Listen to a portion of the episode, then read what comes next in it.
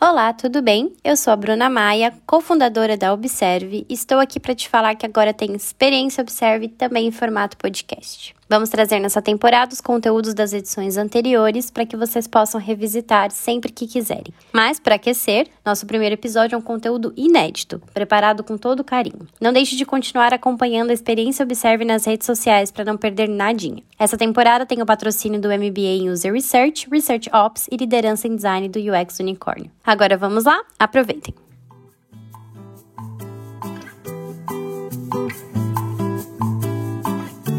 Olá, todo mundo! Estamos aqui hoje para estrear a experiência Observe no formato novo de podcast. Oba, muito animados, que eu tô aqui só com gente incrível para a gente falar do meu tema favorito, que é pesquisa.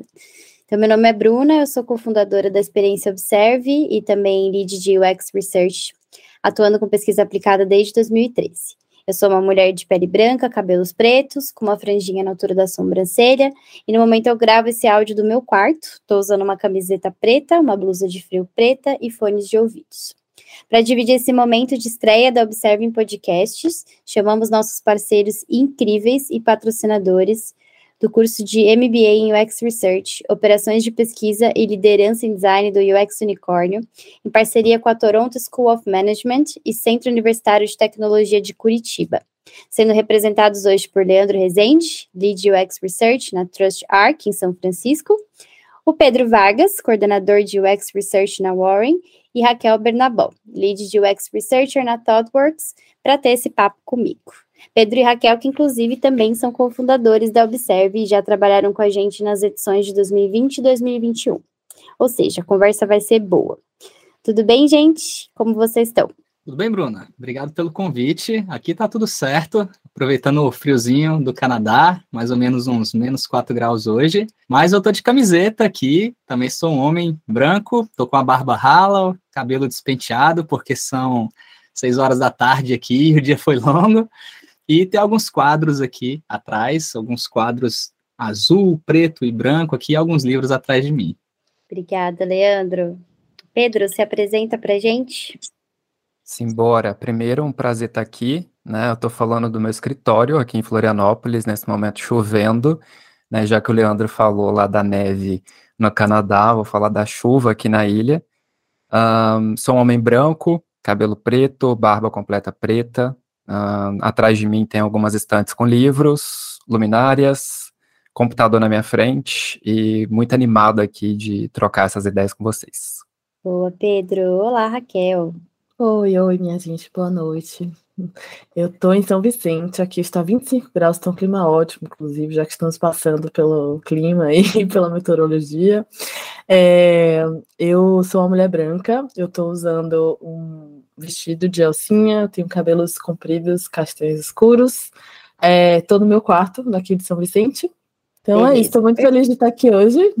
Estou muito feliz de estar aqui hoje. Obrigado pelo convite, Bruno, e voltar para Observe aí nesse comeback em pocket, em forma de podcast. Então, obrigada pelo convite. Obrigada a vocês, o prazer ter vocês aqui.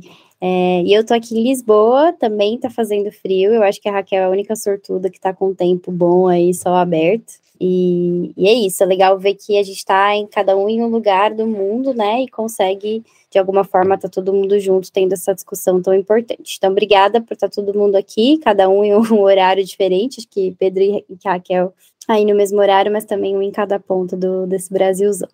Então, bora, gente. A conversa hoje é sobre relevância e pesquisa nas empresas, né? É um tema que a gente vai continuar puxando aqui pela Observe é o, o, o que a gente quer discutir, o que precisa ser discutido, né? Tem vários assuntos que a gente pode falar para falar sobre isso. Então, é um tema que a gente tem que, a exaustão, continuar falando, né? E por que, que a gente fala disso exaustivamente?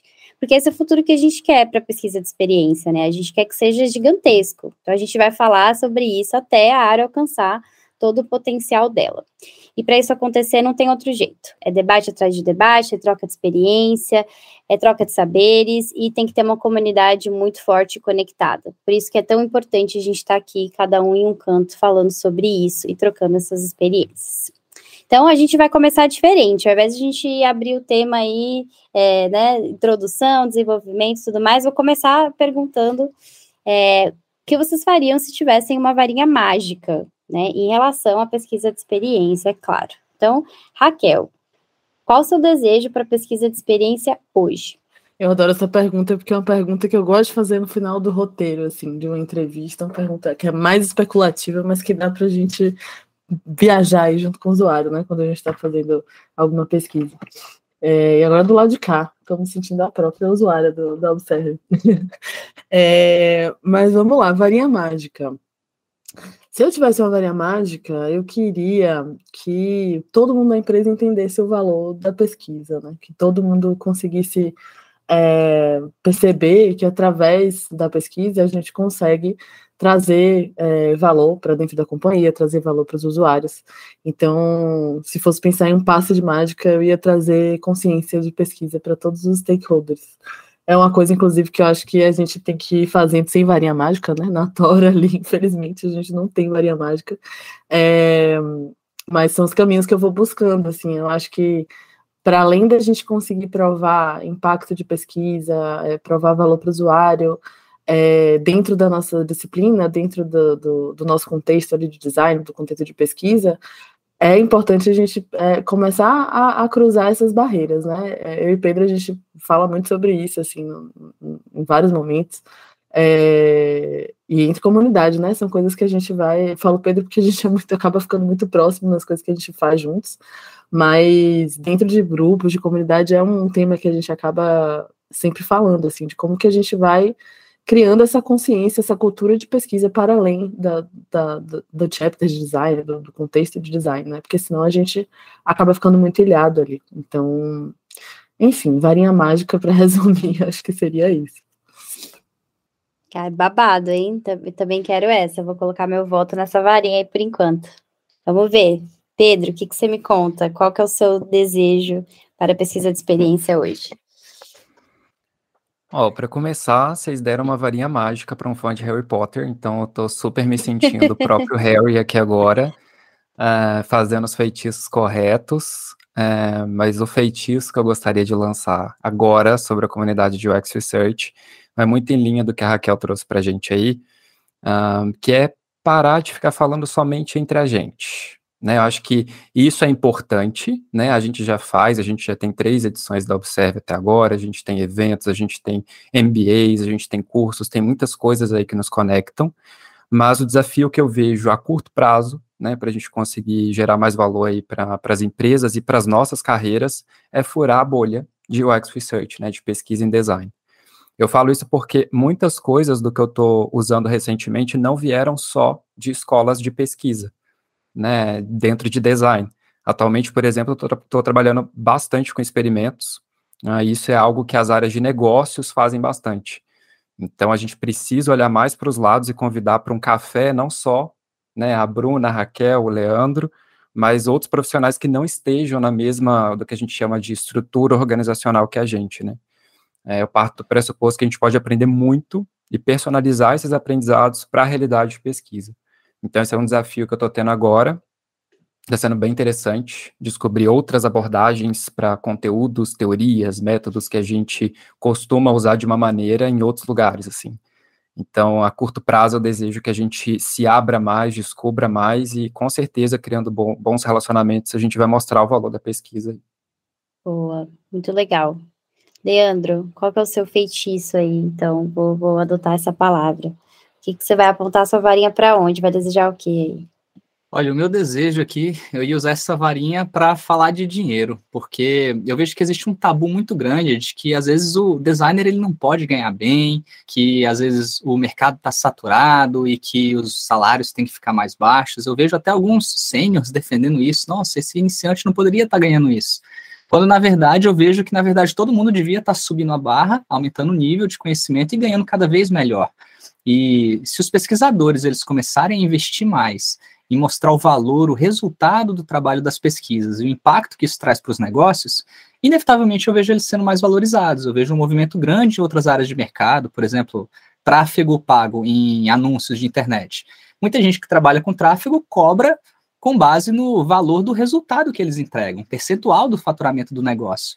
E designer hoje ele está sendo doutrinado a trabalhar por um salário, não com base no resultado dos negócios. Então, a partir da hora que os pesquisadores pudessem provar o valor do seu trabalho, mostrar o quanto a pesquisa impacta para os resultados dos negócios melhorarem, eles seriam mais valorizados. Então, a minha varinha mágica seria nesse sentido, que os pesquisadores pudessem ser recompensados proporcionalmente ao impacto que eles geram.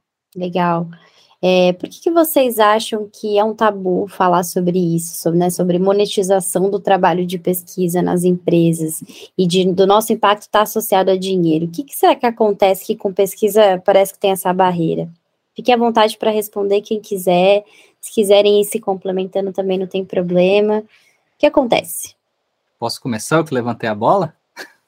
Por favor. Bom, Tá, aproveitando que eu levantei a bola, eu acho que o design de experiência do usuário, sempre que a gente ouve falar dele, a gente está ouvindo falar de trazer experiências melhores para as pessoas e de ter empatia e de entender o lado do outro.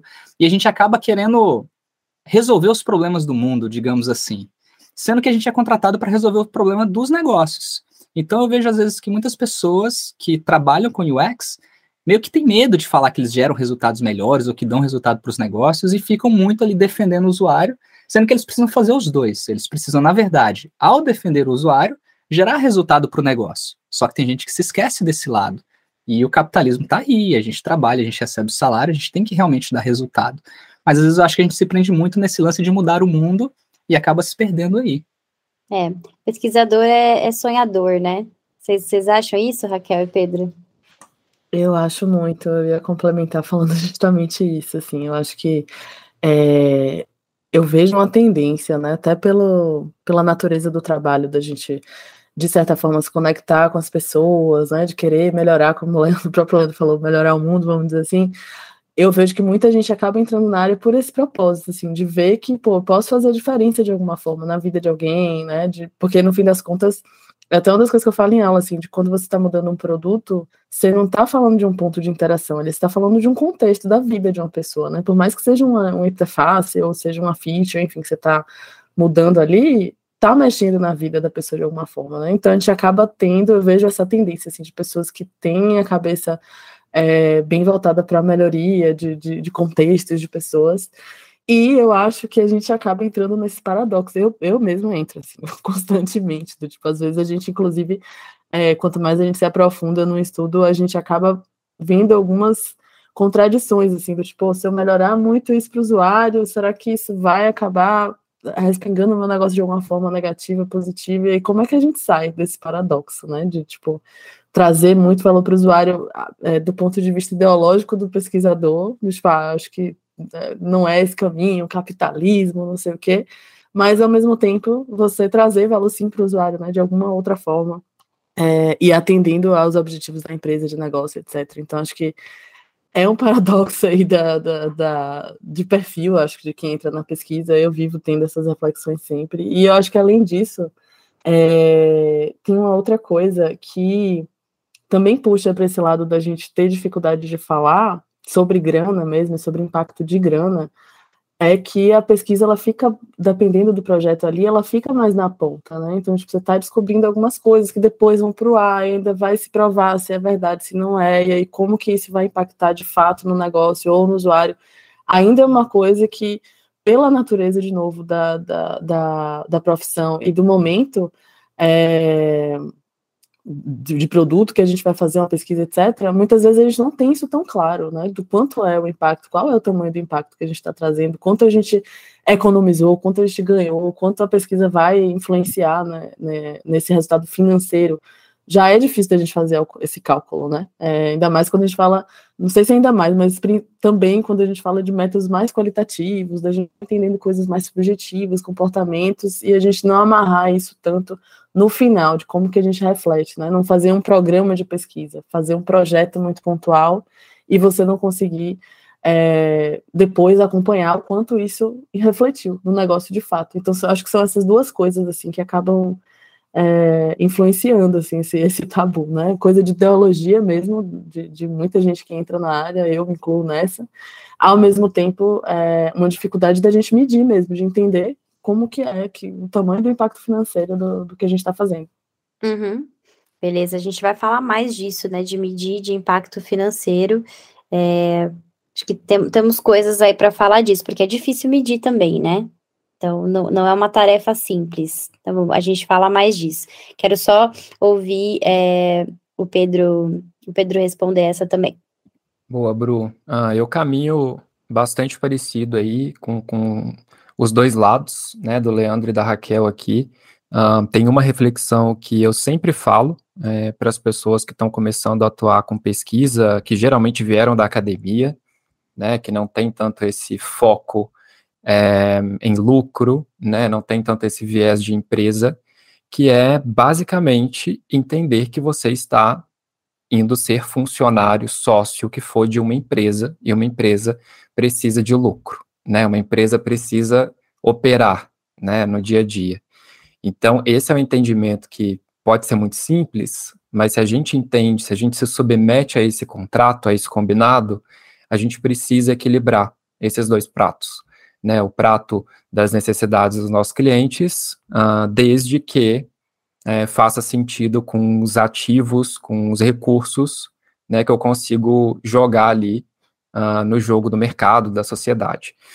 Um, um outro ponto relevante também, uh, que eu quero trazer sobre isso, é que tudo depende do lugar onde a gente se coloca, né?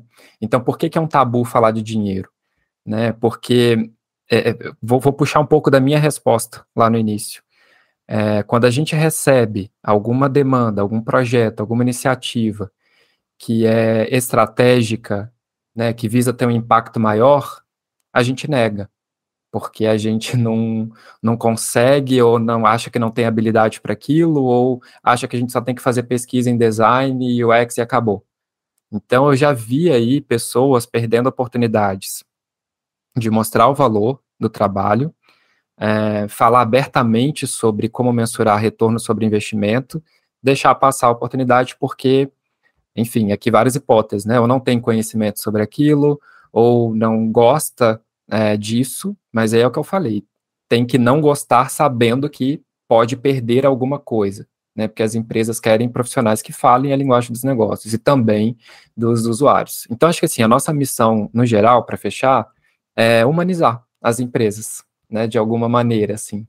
As empresas vão continuar correndo atrás do, do, dos números, né, e a gente pode ser esse contraponto aí, que não deveria ser um contraponto, né, deveria ser o coração de todo, de, de todo mundo que está nas empresas, mas a gente pode né, se portar como esse contraponto aí, uh, levando né, realmente as necessidades, dores, ganhos esperados aí dos, dos nossos usuários.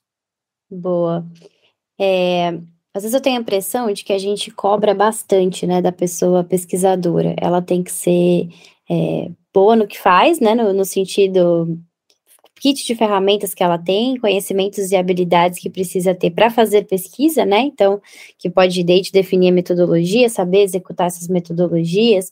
Aí tem toda uma parte de saber analisar depois também, né? Entregar isso de uma forma é, que seja consumível e seja clara para as pessoas que vão ouvir, que são os nossos stakeholders as pessoas na, na, empresa, pessoas de fora também que a gente vai acabar comunicando.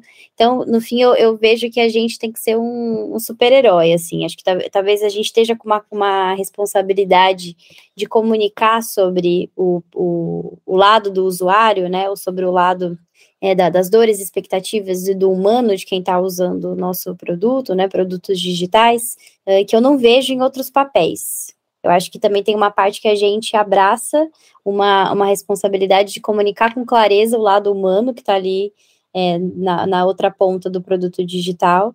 Isso talvez faça parecer, né, que a gente está tá lutando sozinho, digamos assim, né, ou algo assim. Então, acho que para a gente concluir esse primeiro bloco onde a gente ainda está sonhando, né, é, como que a gente compartilha essa responsabilidade de outras, outras disciplinas, então, seja desenvolver, pessoas desenvolvedoras, seja pessoas gerentes de produto, o próprio marketing, a própria finança, o próprio é, é, hall de, de, decisão ali da empresa que está visando o lucro em primeiro lugar, a sustentabilidade da empresa, normal. Como a gente faz essas pessoas também olharem para o lado humano, né, do, da, da outra ponta, do, né, da pessoa que está usando aquele produto, para a gente tirar talvez um pouco essa carga da pessoa pesquisadora e ela, na verdade, ser a, a não, não necessariamente esse agente, esse super-herói que representa o usuário, mas uma pessoa que tem uma habilidade de fazer pesquisa e vai usar isso a favor do negócio também, né? Então, para resumir o meu ponto aqui, é, vocês acham que a gente tem essa responsabilidade de dividir é, isso com, com outras disciplinas, de fazer as outras pessoas enxergarem o, o usuário ali, lembrar que a gente está falando de interação humana também? Olha, Bruno, eu vou, vou começar falando essa, um, porque já começo falando que a responsabilidade é, da humanização, né, de pensar na pessoa que está usando o produto, serviço, não deve ser só da pessoa pesquisadora, não deve ser só da pessoa designer, do gerente de produto, do que for, né? Eu acredito que a gente está vivendo um momento é, onde essas áreas, esses profissionais podem catalisar isso para que se torne uma cultura, né, um denominador comum nas empresas, né, e que talvez cheguemos no momento é, onde não seja mais necessário falar de é, uma função específica para lembrar que existe a pessoa usuária na outra ponta, né? É, essas funções vão continuar acontecendo, né? O designer vai continuar existindo, o pesquisador vai continuar existindo.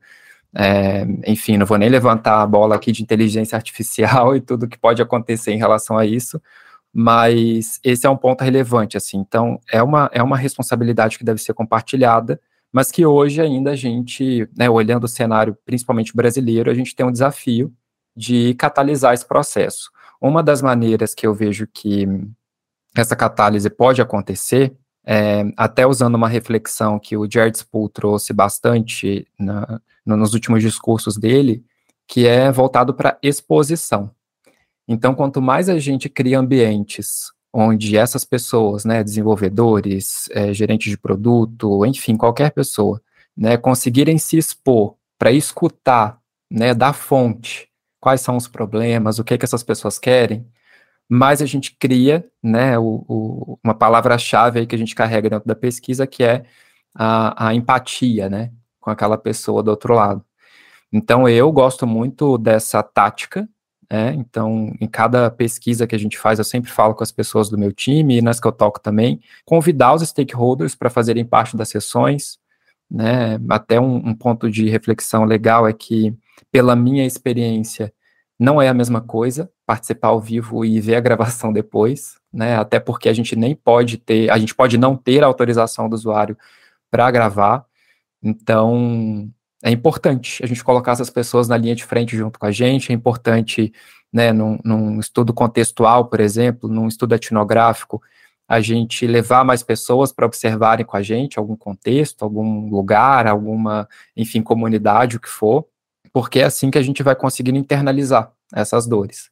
Né? O, o que eu vejo, né, e é uma crítica muito é, pertinente, são líderes tomando decisões, né, olhando só planilha, só número.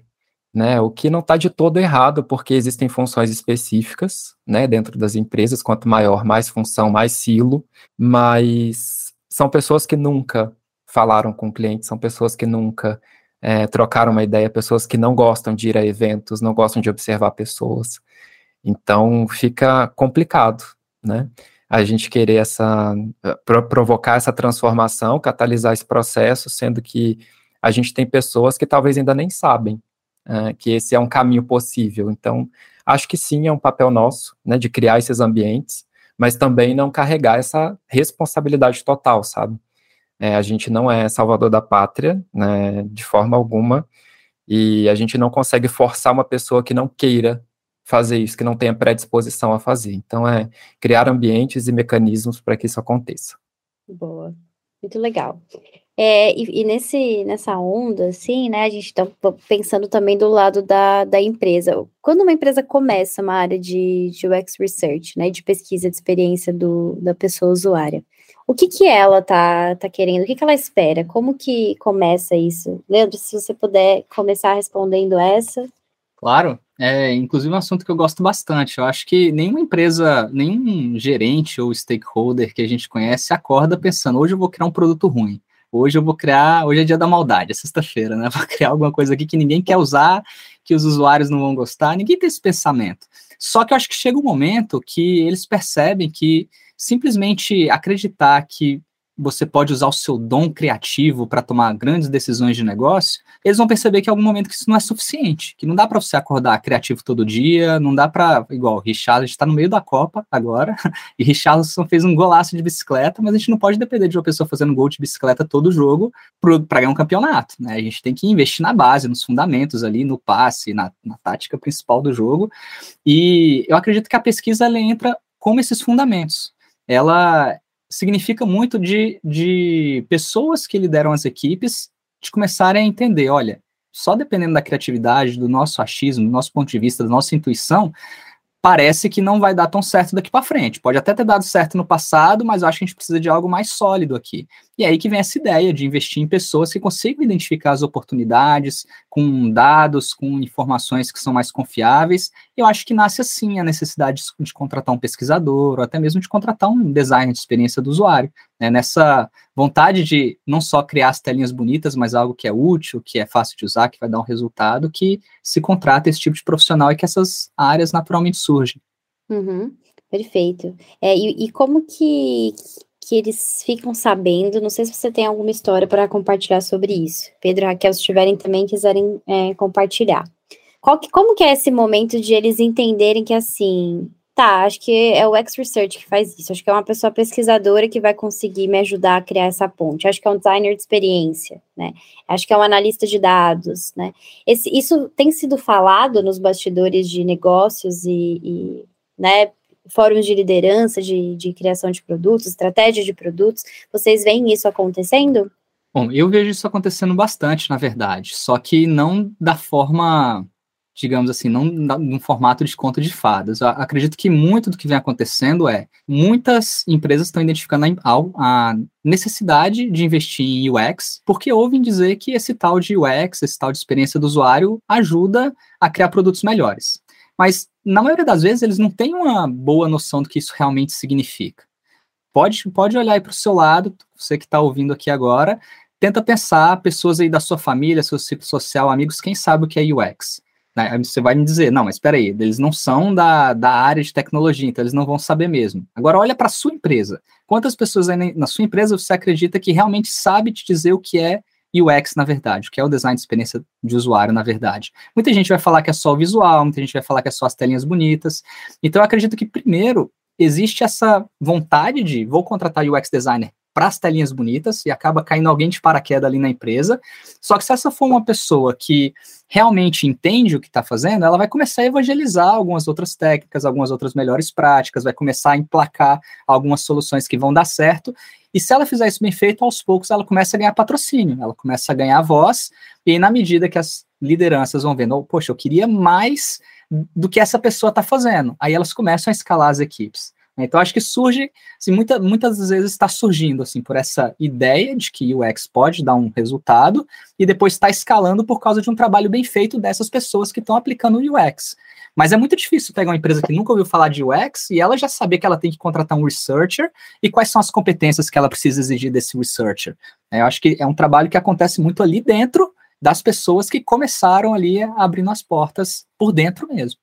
Legal. E aí vem muita figura do, do lead, né, do coordenador, do, do manager de research, né, ou até de um, às vezes um researcher mais sênior, que vem para uma empresa com esse papel, né, com a, a proposta de trabalho que chega é essa, né? Ajudar a construir a área, ajudar a começar a cultura, ajudar a criar é, descrição de, de função, ferramentas que precise e tudo mais, né? Como que foi para vocês? É, Pedro, como que que é a sua visão nisso, assim? Quando, beleza, contrata um lead de, de UX Research, começa a se montar uma área de pesquisa de experiência do usuário numa empresa.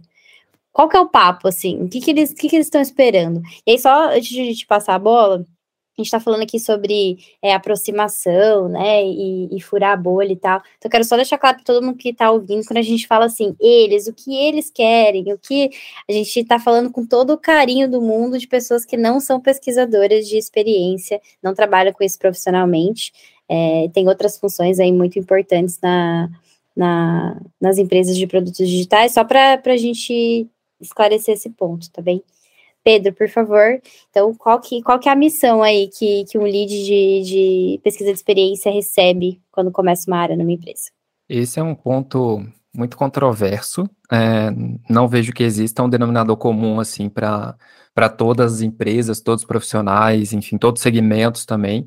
Mas, via de regra, nem essas pessoas sabem é, o que, que elas querem, é, não sabem pedir isso e vão só saber que enfim, ou o concorrente tem uma pessoa que faz isso e vai querer implementar também, né? Ou viu em alguma palestra, inclusive por isso que eu admiro muito é, profissionais aqui da nossa bolha que conseguem dialogar e falar sobre UX, falar sobre pesquisa com outros públicos, né? Um baita desafio, né? Só olhar o tanto de empresa que a gente tem no Brasil. Uh, e o tanto de empresa que tem equipes de UX é o mínimo do mínimo, assim, tem muita coisa ainda para a gente atingir, mas uh, vou falar a missão que eu recebi, tá? Quando eu comecei a, a coordenar um time de pesquisa, que foi realmente facilitar as tomadas de decisão né, dentro dos times ali de design, tecnologia e produto, que são os três, essa tríade aí que, que eu tenho lidado mais é, próximo, um, com pesquisas, experimentos, análises, né, sempre em parceria aí com outras áreas também. Então, não somente áreas de UX Research vão trazer todas as respostas, muito pelo contrário disso, né? Talvez seja a área que precise ter o que eu chamo, né, o que é chamado aí da administração de visão sistêmica, para conseguir saber onde buscar esses dados, essas informações, né, gerar esses insights e permitir que a gente tome essas boas decisões, né, ou decisões conscientes, como eu gosto de chamar. Então, quando a gente entende, né, o que que essas pessoas, os clientes, os usuários, o nome que a gente quiser dar, né, para esses atores, quando a gente entende o que que essas pessoas querem, o que que elas esperam, né, o que que elas querem alcançar na vida delas, né, fica fácil a gente vender alguma coisa, é só a gente ver aí o tanto de é, criadores de conteúdo e negócios tão nichados, né, que vendem produtos e serviços tão nichados e que bombam, né, hoje em dia.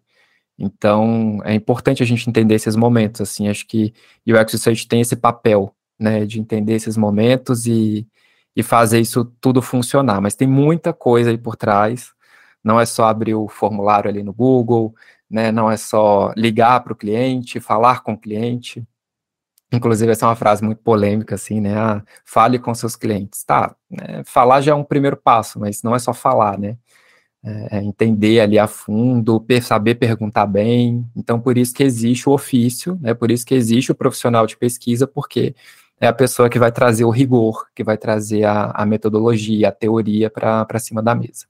Boa.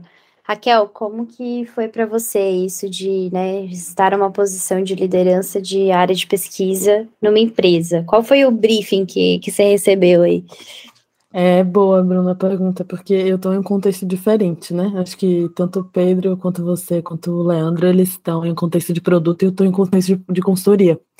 Então, acaba sendo um papel, acho que um pouco diferente, porque a minha liderança ela vem muito para clientes. Então, dentro de projetos, é, cada cliente a gente tem um contexto absolutamente diferente do que cada cliente entende do que é o UX, do que é pesquisa. Então, às vezes até é, esses problemas que vocês trouxeram, né? Do tipo, ah, é uma empresa que não sabe o que é UX. Às vezes a ThoughtWorks ela é contratada por uma empresa que não tem ainda uma cultura de UX, não sabe exatamente o que é. Então, o papel do líder na ThoughtWorks ele vem muito para justamente a gente conseguir fazer essa ponte entre a pessoa de negócio e a pessoa da cliente, né, que está ali, às vezes, muitas vezes até em um projeto que é de delivery, um projeto que é mais de voltado para tecnologia, voltado para negócio, a gente chegar e falar, ó, oh, tudo bem, mas aqui tem uma oportunidade de design, a gente consegue resolver esse problema através de uma estratégia de pesquisa, através de uma estratégia de design.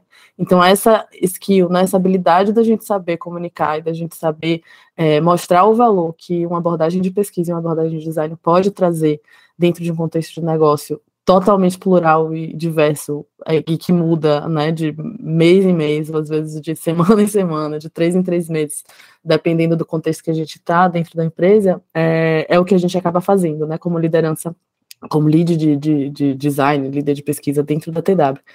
Além disso, a gente tem iniciativas da comunidade, né? Então, claro, a gente tem uma comunidade bem grande de, de designers, e dentro da comunidade a gente tem os arquétipos, né? Que a gente chama dentro da TOTOX. Então, tem um arquétipo que é mais voltado para visual, tem um arquétipo que é mais voltado para pesquisa, tem um arquétipo mais de produto, tem. Um...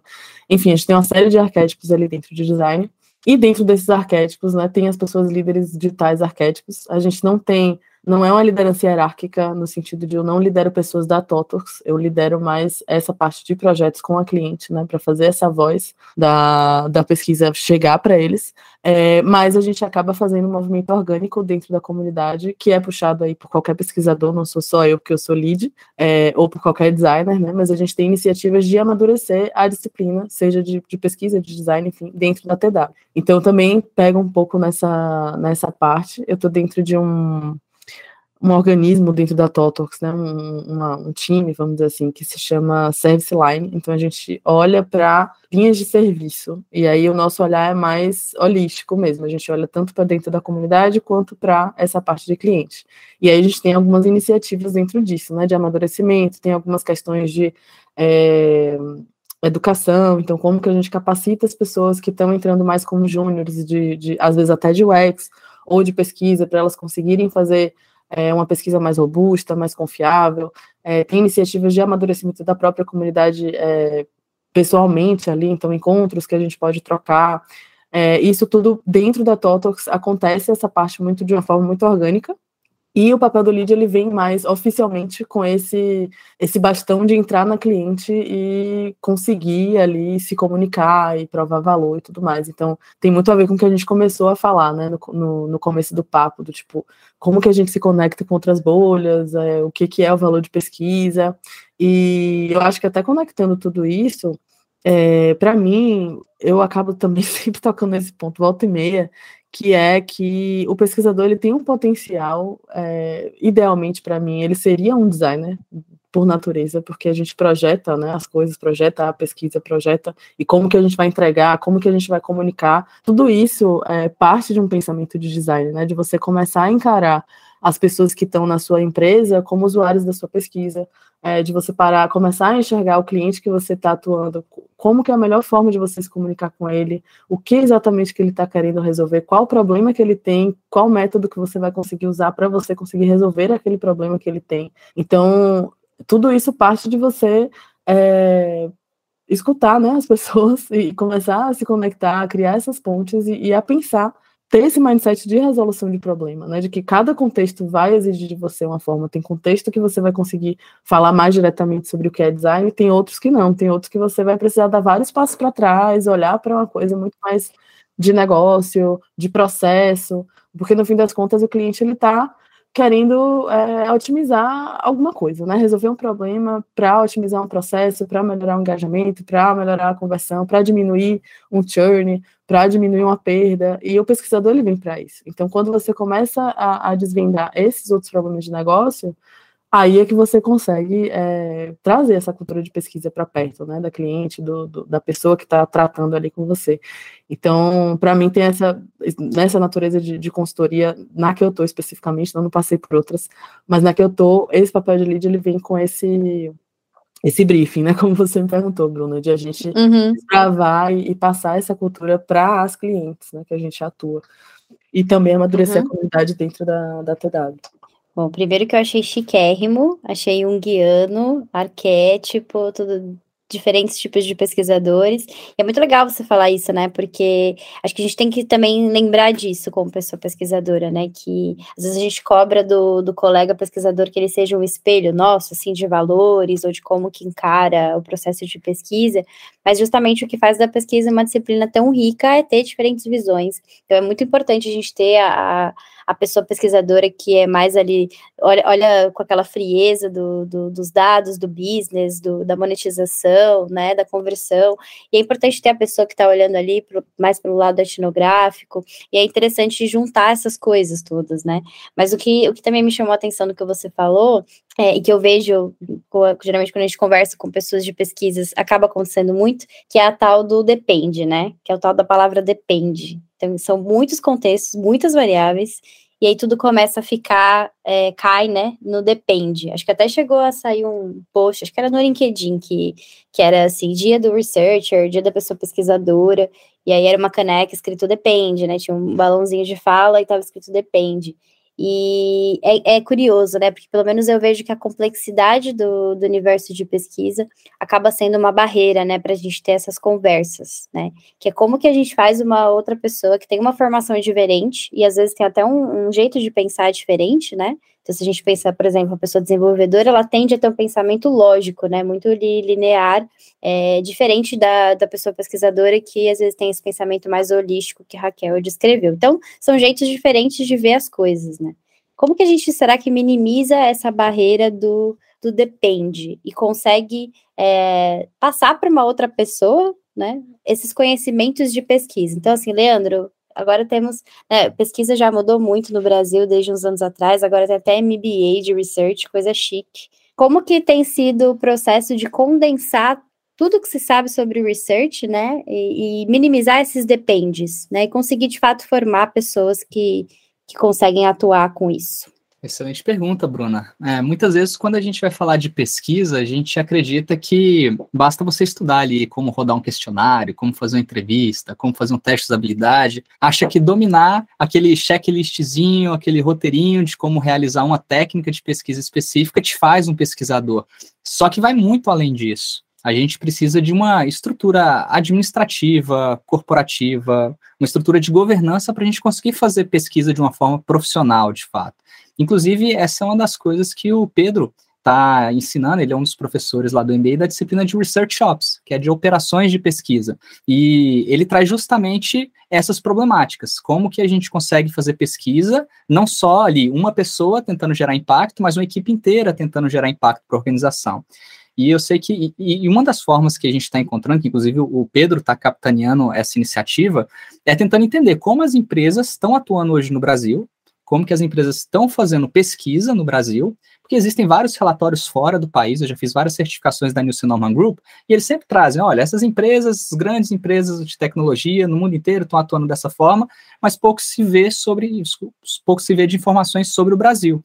E o Pedro está fazendo uma pesquisa, que vou até passar a bola para ele aqui, para ele ajudar a responder, que ele está fazendo uma pesquisa levantando como essas empresas estão atuando, quais são os gargalos, quais são os pontos que podem ser melhorados, porque o grande objetivo do MBA é formar pessoas que possam lidar com esses problemas que as empresas estão lidando agora, as dificuldades que elas estão tendo agora em relação a como que está sendo organizadas as equipes, como estão sendo organizadas as operações, isso em todos os aspectos da, da governança da pesquisa, digamos assim, seja da parte de gestão de participantes, de gestão de ferramentas, gestão do conhecimento, enfim, vários tipos de, de problemáticas administrativas e negociais que a gente tem também no mundo da pesquisa, né? Tratando ali a, digamos que a gente possa tratar a pesquisa como um negócio interno, que tem que dar resultado também. Ela tem que bancar os custos e tem que entregar muito mais do que se paga pelos pesquisadores. Né? Então toda essa estrutura é importante. Pedro, você pode falar para a gente um pouquinho de como está sendo esse trabalho de pesquisa que você está trazendo, tanto para trazer as novidades para o MBA também, quanto para é, atuar no seu dia a dia? Detalhe, só, só uma questão antes do Pedro falar é primeira vez que, que comunica-se sobre essa pesquisa, assim, com tantos detalhes, né? É real isso ou foi, ou foi charme aqui para o pessoal do Observe? Pedro, conta um pouquinho da pesquisa. Olha, Bruno, eu ia perguntar se você ia autorizar a gente é, a divulgar aqui. Estou uh, super feliz em, em conseguir falar um pouquinho sobre os resultados principais dessa pesquisa. Né? É uma pesquisa extensa, é, que tem muitos insights, uh, e até no momento onde a gente chegou com isso que eu vou contar agora para vocês, né? Vamos tentar contar um pouquinho ao longo do nosso papo aqui, mas é interminável, não vou falar que é infinito, porque, enfim, é finito, mas os cruzamentos e as diferentes é, é, visões que a gente pode ter dela, enfim, é, é, é, deixa tudo mais bonito, inclusive, né, da gente conseguir fazer esses cruzamentos. Mas fazendo um checklist aqui, né, como bom pesquisador, eu preciso mostrar um pouco como que essa pesquisa foi feita. É, o mais importante é vocês saberem que esse foi o primeiro mapeamento de Research Ops é, feito aqui no Brasil. A gente rodou ele em 2022. Foram 614 respostas, levando em conta que cerca de 330 dessas 614 responderam completamente as perguntas. Por que, eu estou trazendo isso? Foi um questionário todo opcional, justamente porque a gente sabia que tinha esse depende aí, Bruna, que você falou antes para a gente, né? Diferentes realidades. E a gente não queria correr um grande risco das pessoas não conseguirem responder uma pergunta e abandonarem, né? É o, é o medo de toda pessoa que cria o questionário. Então a gente deixou tudo opcional, aumentou ali a nossa meta de respondentes, conseguimos. Ah, e é até interessante falar que dentro dessas 614 respostas, mais de 250 empresas ou organizações, como a gente chamou, eh, foram representadas. Então, não é um, uma visão só de grandes empresas, né? Tem várias organizações ali no meio. A gente fez essa pesquisa de 25 de agosto a 21 de setembro de 2022. É, tivemos representantes de todas as regiões do país. Um, e três coisas que super me chamaram a atenção foram em relação à formação tá, de pessoas pesquisadoras, governança de dados, traduzindo aqui para o nosso é, brasileiro, né, a Lei Geral de Proteção de Dados, e o que a gente falou bem no iníciozinho aí de retorno de investimento de pesquisa. Quando a gente olha a informação, pegando esse primeiro ponto, mais da metade né, dos respondentes não tem formação em design. A gente conseguiu ver isso, mas agora estão se especializando em UX Research, seja em algum MBA, em algum curso, né, alguma formação, enfim, de curta duração, média, longa. Uh, isso é interessante porque quando eu entrei, até trazendo para a minha realidade, é, em UX, eu vi muitas pessoas que não eram de design. E isso é incrível, porque tem pessoas com planos de fundo diferentes, né, que passaram por visões, é, é, experiências acadêmicas diferentes e deixa tudo mais interessante, né, mais diverso, o poder da diversidade também de formação. Sobre LGPD, né, a Lei Geral de Proteção de Dados, aqui é um pouco crítico, né, somente 28% é, dos participantes da pesquisa disseram que estão totalmente adequados à LGPD, é, e outros ainda têm lacunas aí para conseguir resolver. Isso mostra que os estudos nesse tema, né, de governança de dados, estão superficiais, né, ou na técnica isolada, ou de realmente não ter a governança e gestão de pesquisas como ela merece, né, como a gente gostaria que tivesse, né. Também a gente tem que lembrar que a gente é usuário de produtos e a gente quer ter os nossos dados bem governados, bem controlados pelas organizações. O último ponto que eu trago aqui por enquanto, né, quero trazer mais algumas coisinhas ainda, é, em relação a retorno sobre investimento em pesquisa, é, talvez aí um dos, um dos insights mais graves ou relevantes, assim eu posso chamar, a gente viu que somente 14% do, dos respondentes disseram que é medido o retorno de investimento em pesquisa. Então, como que a gente quer mais valorização se a gente não consegue mostrar o impacto né, real do que a gente está fazendo? Não necessariamente com números, né? Tem outras maneiras da gente mensurar impacto de pesquisa e saber o que, que foi feito depois que uma pesquisa foi, foi entregue, o que, que foi mudado, o que, que deixou de ser priorizado, o que foi priorizado, além aí do, dos cálculos, né, de retorno sobre investimento. Então, enfim, Talvez isso aí mostre um, reflexo de por que somente 37% das empresas disseram ter um orçamento específico para pesquisas. Né? 37% das pessoas falaram que um, tem aí um orçamento é, destinado para equipes de pesquisa. Os outros, é, o resto aí não tem, né? Então, é importante a gente trazer isso para a mesa, porque aqui a gente vive um cenário hoje no Brasil, a gente está falando do final de 2022, de um investimento mais raso, né, com um risco maior de cortes e as famosas demissões em massa aí, que poderiam não ser tão famosas assim, né? Mas é isso aí. É, eu só queria comentar, só para poder fechar aquela resposta sobre é, o que, que o MBA tem tentado fazer para formar os profissionais, é exatamente indo por essa linha que o Pedro colocou, entendendo os problemas das empresas, entendendo as dificuldades que tem, trazendo um, um grupo diverso de professores, professores que estão atuando em grandes empresas, para que eles mostrem não só a teoria, mas a realidade de mercado. Não, o MBA é uma formação executiva, não é um nível só operacional para você aprender a pesquisar, mas para você escalar o impacto da pesquisa na organização e como que as pessoas podem começar a capitanear e a liderar esse esforço né, de crescimento do, do esforço de pesquisa dentro das empresas. E eu acredito que a única forma de fazer isso é realmente não ficar só focado na teoria, mas na prática, no que o dia a dia está exigindo, no, no, rumo que o mercado está tá tomando, para poder trazer um conhecimento que seja realmente aplicável, para não ficar aquele profissional que foi lá, estudou, tem um diploma e beleza, as empresas vão contratar por causa do diploma ou por causa do conhecimento, ou por causa do impacto que ela pode gerar para pelo investimento que ela está colocando ali ao contratar essa, esse profissional e essa profissional. Então, o grande objetivo é trazer algo que de fato se adequa à realidade. Não é fácil, exige todo esse dever de casa, tem que sair ali do, do básico do MEC, obviamente o MBA ele tem que seguir as diretrizes do MEC, mas o que a gente está fazendo é o possível para trazer realmente a realidade as necessidades que as pessoas realmente precisam para atuar. Isso desde a parte mais básica de operação, de pesquisa, né? A Raquel, inclusive, é uma das professoras das metodologias de pesquisa, da disciplina de metodologias de pesquisa, ela fala, ela e outros professores incríveis falam sobre vários métodos, mas os métodos eles são só a ponta do iceberg. É a gestão de toda a, toda a operação de pesquisa e a liderança que realmente faz a diferença, que a gente acredita que vai fazer a diferença para o futuro. Né? Inclusive, tem várias discussões do tipo: ah, tem muita empresa que está pedindo experiência de júnior, ou a empresa não contrata júnior, é, é muito difícil entrar no mercado. Muito disso a gente percebe que é imaturidade das gestões. Não adianta você contratar 5, 6, 7 sêniores, super-heróis para trabalhar no seu time, pagar um salário alto para eles fazerem trabalhos mais básicos que júniores poderiam estar fazendo, por exemplo. Não é, não é inteligente fazer dessa forma, mas só lideranças que realmente entendem como operar vão conseguir fazer um bom equilíbrio. Então, a gente acredita que formando os profissionais que vão estar à frente da liderança no futuro, a gente vai ajudar a amadurecer o mercado como um todo, em todos os níveis. É né? para isso que a gente está tá trabalhando. Perfeito.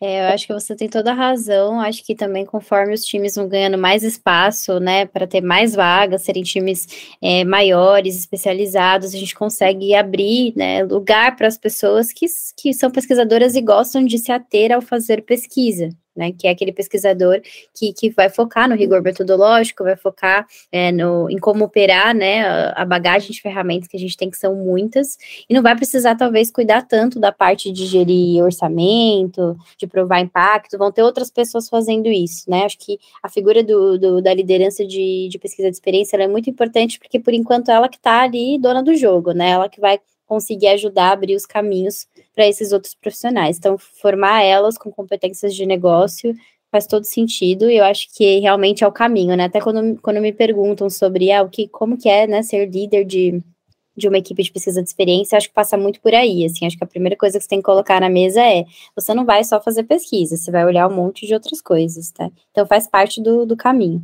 E Raquel, é, me fala uma coisa, como que é para você, é, que é uma, uma, pesquisadora bem focada na parte da metodológica, né? Como que é se abrir um pouquinho nas experiências até passadas que você teve, talvez, é, se abrir um pouquinho e, e olhar para essas outras partes do, do negócio de pesquisa. Queria ouvir você falar sobre isso, porque talvez esteja alguém aí ouvindo a gente que se identifica muito com a parte de, da metodologia, né? E fica pensando, né? Putz, como eu vou fazer para olhar essas outras coisas? Então, se você puder contar um pouquinho da, da sua visão nesse é, sentido. Eu acho que o, a, a base metodológica e a fundamentalista ali, teórica da, da pesquisa, ela acaba se tornando muito importante também nessa parte de, de você conectar com, com todos esses objetivos de negócio e tudo mais, porque é, às vezes quando a gente está muito desconectado da, do método, né? Você fica muito ali fo focando na parte de negócio, é, às vezes você pode fazer algumas escolhas equivocadas, né? Você achar que, ah, eu preciso aumentar a conversão, e aí por isso eu quero usar uma pesquisa quantitativa, por exemplo. Ah, não, conversão é número, então vou fazer um quantitativo. E se você não tem uma boa base ali teórica do porquê que você está fazendo essas coisas, você acaba também deixando é, um buraco ali, né? Então, eu acho que para você por isso que eu acho que o caminho do MBA ele faz sentido, porque você começa trazendo um, uma fundamentação muito boa de, de, não só de método, mas de pensamento de pesquisa, de como você fazer é, uma boa pergunta, como não, evitar ou minimizar vieses que você pode ter durante uma coleta de dados. Então, ele, ele traz uma base fundamental que vai te depois é, te dar um, um, rigor e um conhecimento que vai possibilitar você fazer boas escolhas quando você se tornar um líder também. Né? Então, quando você for montar um time, você consegue olhar, não, meu time, na minha empresa, meu objetivo de negócio é esse, meu time precisa ter tal e tal pesquisador com tal característica, tal perfil, ou os projetos, eles precisam é, seguir por um caminho X ou Y nesse momento de negócio, depois a gente pode evoluir para outro. Então, eu acho que esse mix que, que o MBA traz, e enfim, eu acho que é, é não só o MBA traz, mas é, é importante que os profissionais tenham de você entender ali do, do, da teoria, não só de negócio, mas você também não ficar só na teoria se você quer dar um próximo passo na carreira, né? Para mim está sendo muito importante é, esse movimento, né, de, de, entender mais de negócio, de com, saber comunicar melhor, de saber entender bem, é, entrevistar um stakeholder bem, entrevistar um líder bem, para você conseguir é, desvendar esses problemas, né? Para você conseguir conectar os seus objetivos de pesquisa com o objetivo de negócio.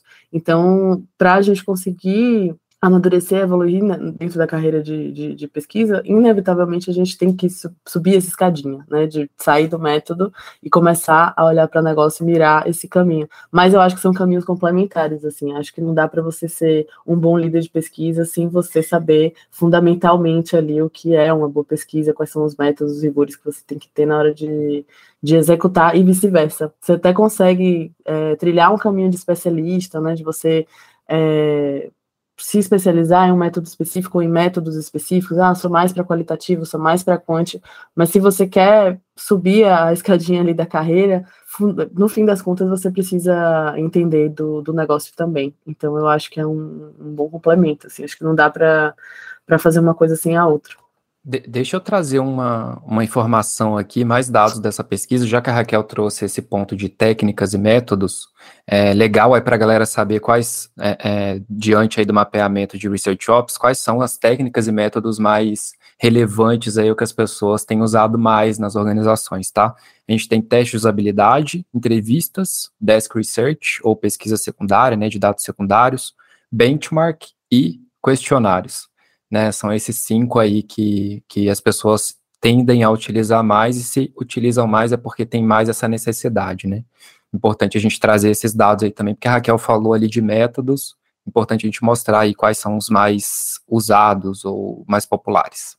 E, e curiosamente, Pedro, quando eu olho para essas técnicas, eu vejo que são as técnicas que muitas vezes são as que exigem menos orçamento que muitas vezes os UX designers eles conseguem aplicar, não só pesquisadores mesmo de carteirinha, especialistas, mas designers de produto em geral, conseguem rodar uma entrevista, entrar em contato com os usuários, conseguem fazer um desk research com um custo menor, conseguem fazer o benchmark com um custo menor. Então, são ferramentas que são boas para você usar, mesmo quando as equipes de pesquisa não são tão maduras ainda, para você começar a emplacar, ganhar uns pontinhos e depois começar a ganhar mais patrocínio para ir para ferramentas e técnicas que são mais complexas e mais caras.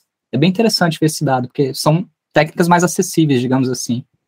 Eu achei um ponto interessante que você trouxe, Leandro, porque eu acho que, primeiro, eu acho que é uma cesta de, de métodos, vamos dizer assim, que eles podem se complementar muito bem e, e, ao mesmo tempo eles têm níveis de complexidade, podem ter cada um deles níveis de complexidade muito diferentes. Então eu posso ter uma entrevista estruturada, por exemplo, semi-estruturada, que vai exigir uma habilidade ali do mediador, do facilitador, do pesquisador menor, vamos dizer assim, ao mesmo tempo que eu posso ter uma não estruturada, um objetivo de negócio que me, me exige ali que seja uma não estruturada, que provavelmente um designer que está começando, ele não vai ter essa habilidade de mediação, de facilitação, que vai exigir um pesquisador que é mais sênior, que é mais experiente.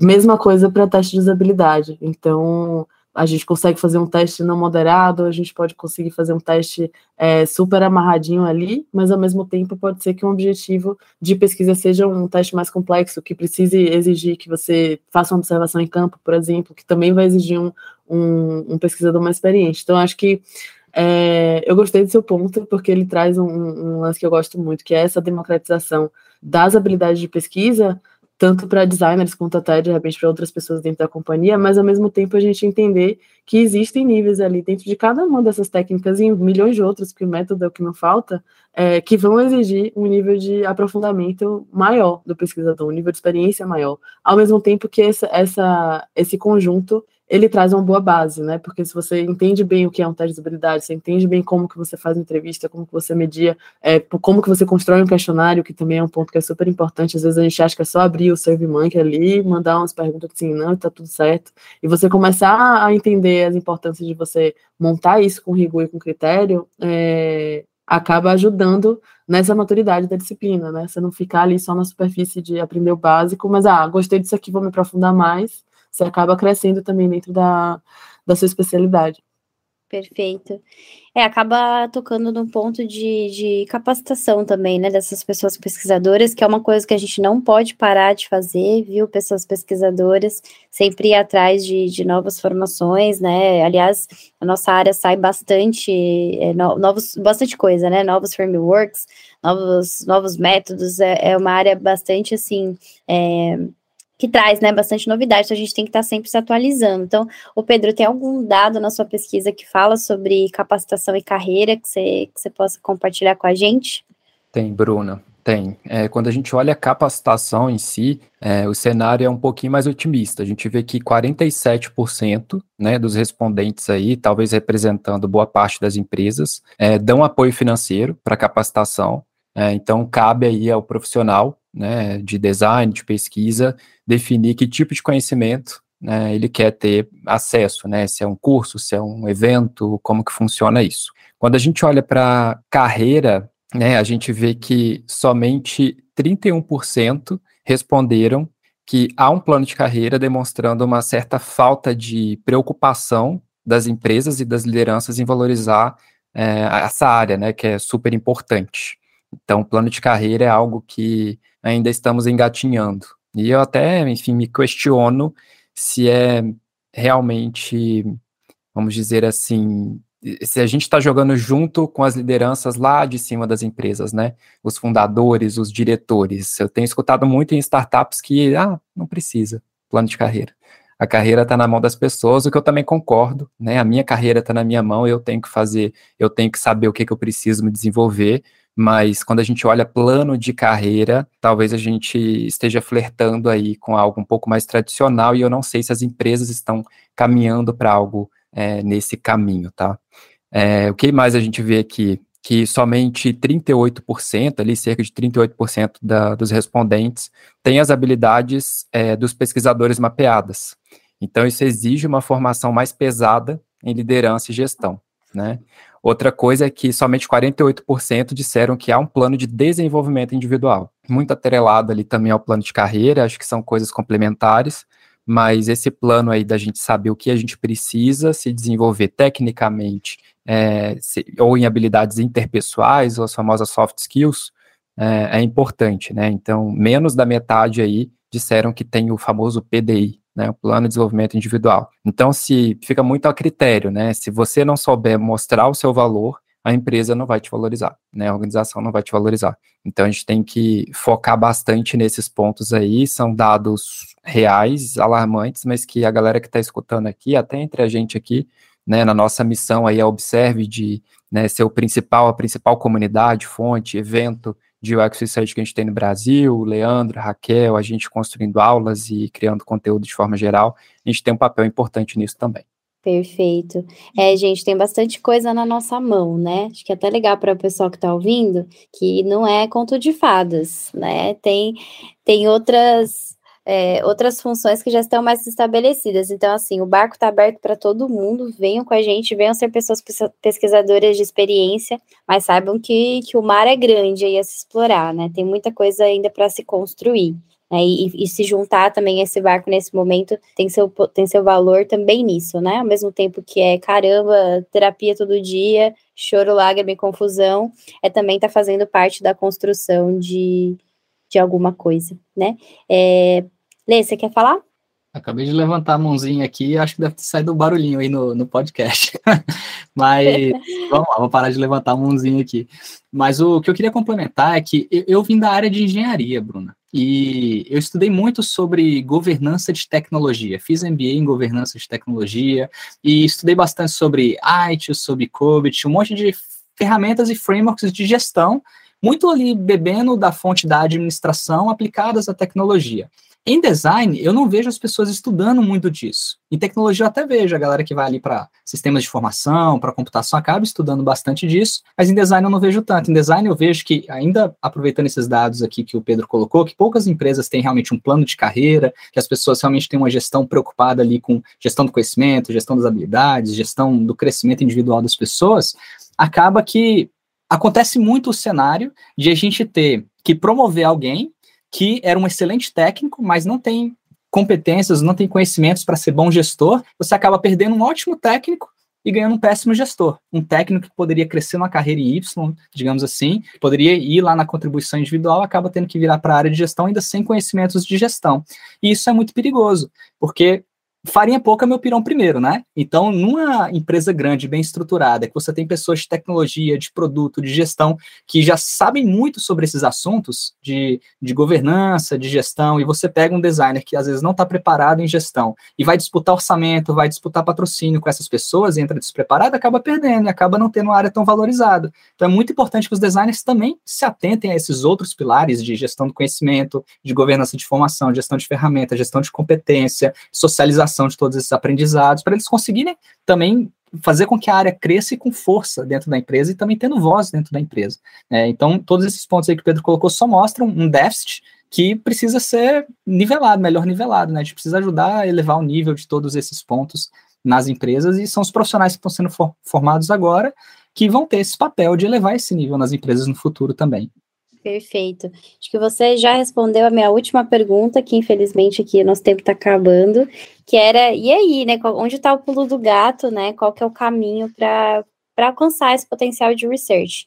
Então, é, agradeço, Leandro, a sua, a sua resposta e também a sua participação durante todo o podcast. Queria pedir para o Pedro falar uma palavrinha sobre isso também para a gente encerrar, e aí passa para a Raquel. Então, a pergunta é é, uma palavra final, na verdade, né? nem uma pergunta, é uma palavra final sobre como que a gente então busca essa mais valorização de UX Research nas empresas, onde que está o pulo do gato para o UX Research alcançar o potencial. Diga aí, Pedro. Boa, Bruno. Ó, já fica meu agradecimento aí, de novo, estou super feliz de estar aqui na Observe mais uma vez, agora participando de um episódio de podcast, já vivemos boas histórias, né, bons choros, alegrias e emoções aí com as Observes passadas, é, mas para mim, o pulo do gato, eu, vou trazer algo muito específico, uh, que talvez as pessoas conectem, é, principalmente lideranças aí.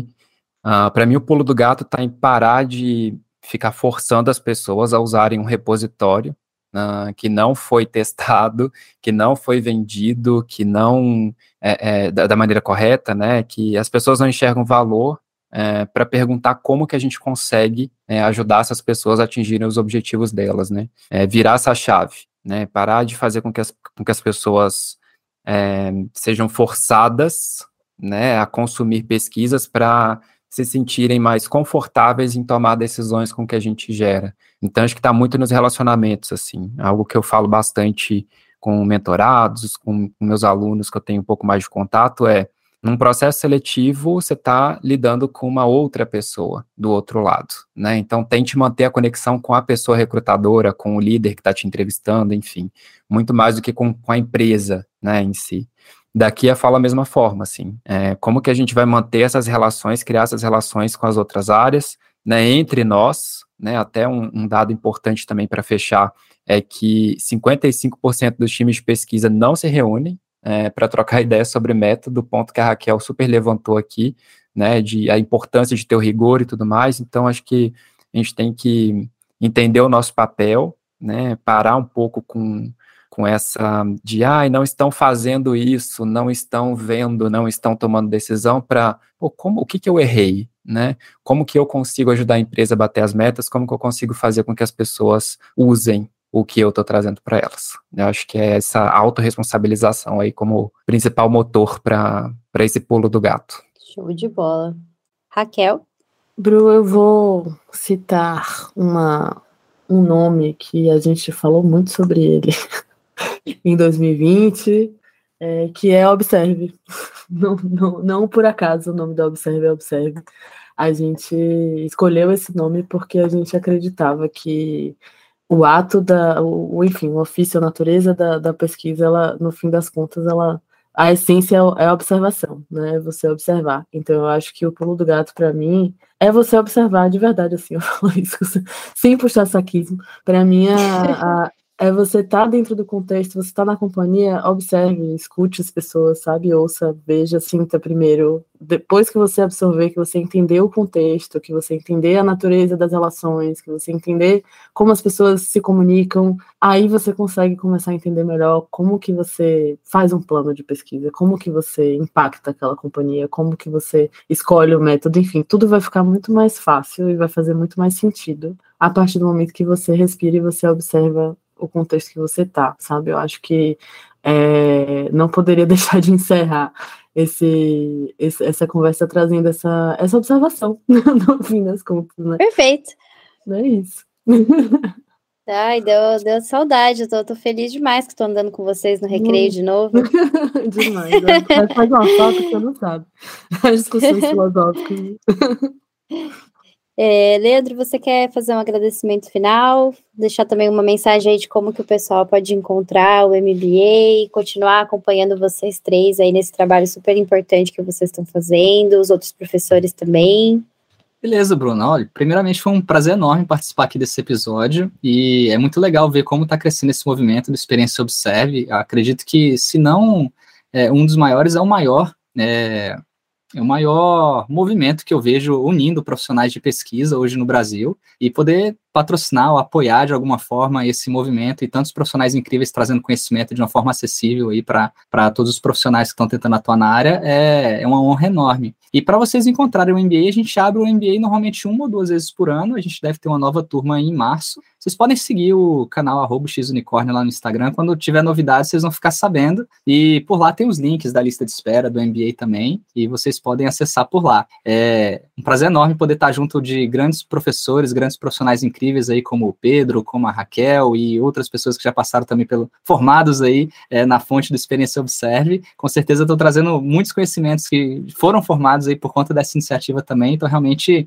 saibam que vocês têm um papel muito importante hoje na comunidade de research no Brasil e queria parabenizar vocês aqui para finalizar por esse trabalho incrível que vocês estão fazendo. Demais.